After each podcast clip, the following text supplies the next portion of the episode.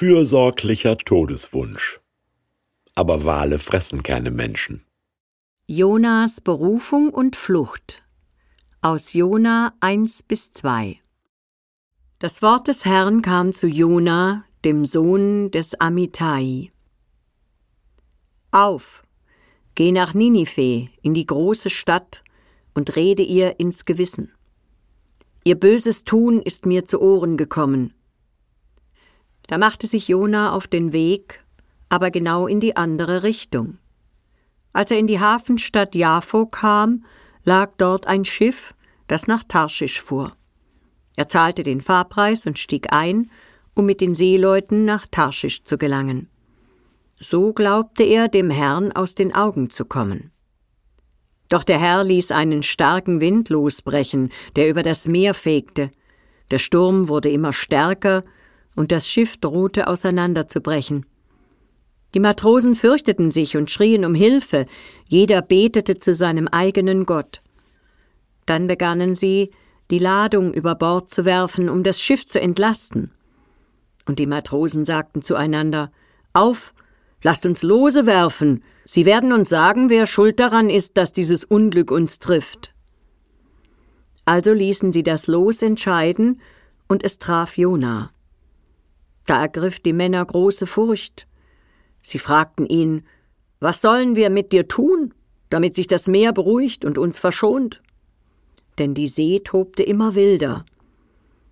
Da sagte er zu ihnen, Nehmt mich und werft mich ins Meer, denn ich weiß, dass es allein meine Schuld ist, dass ihr in dieses Unwetter geraten seid.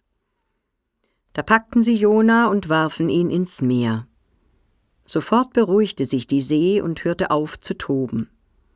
Der Herr aber schickte einen großen Fisch, der Jona verschlang. Und Jona war drei Tage und drei Nächte lang im Bauch des Fisches. Da befahl der Herr dem Fisch, Jona an Land zu bringen. Dort spuckte der Fisch ihn aus. Wären Sie gern ein Whistleblower? Jemand, der Missstände aufdeckt, die aber dem politischen Feind, der wirtschaftlichen Konkurrenz nützen? Lieber nicht. Edward Snowden sitzt in Moskau fest, Julian Assange steckte sieben Jahre in der ecuadorianischen Botschaft in London. Verständlich, dass Jona keine Lust hat, den Assyrern in Ninive Moralpredigten zu halten. Bleiben sie nämlich bockbeinig, bringen sie ihn um. Befolgen sie seinen Bußruf, dann stärkt sie das, die Feinde Israels.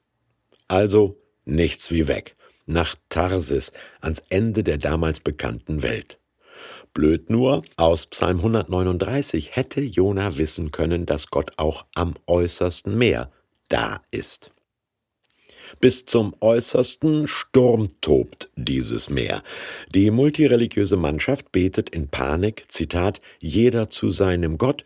Da bietet sich Jona als der Sündenbock an, der schuldig sei an dem Orkan und bittet um sofortige Seebestattung. Ein fürsorglicher, aufopferungswilliger Todeswunsch. Den Seeleuten bricht das Herz, als sie Jona über Bord werfen. Aber Zwei Verse machen diesen Text berühmt und berüchtigt. Ein Zitat großer Fisch verschlingt Jona und spuckt ihn nach drei Tagen gesund und munter wieder aus. Wale fressen keine Menschen, nicht mal Orcas tun das. Haie tun es, ja, aber wer überlebt's? Wie wahr ist dann das Buch Jona? Auf tieferer Ebene sehr wahr. Erstens, wem Gott oder das Gewissen oder die ethische Überzeugung gesagt hat, er müsse warnend ein offenes Wort wagen und dann feige kneift, kann der sich noch in die Augen schauen?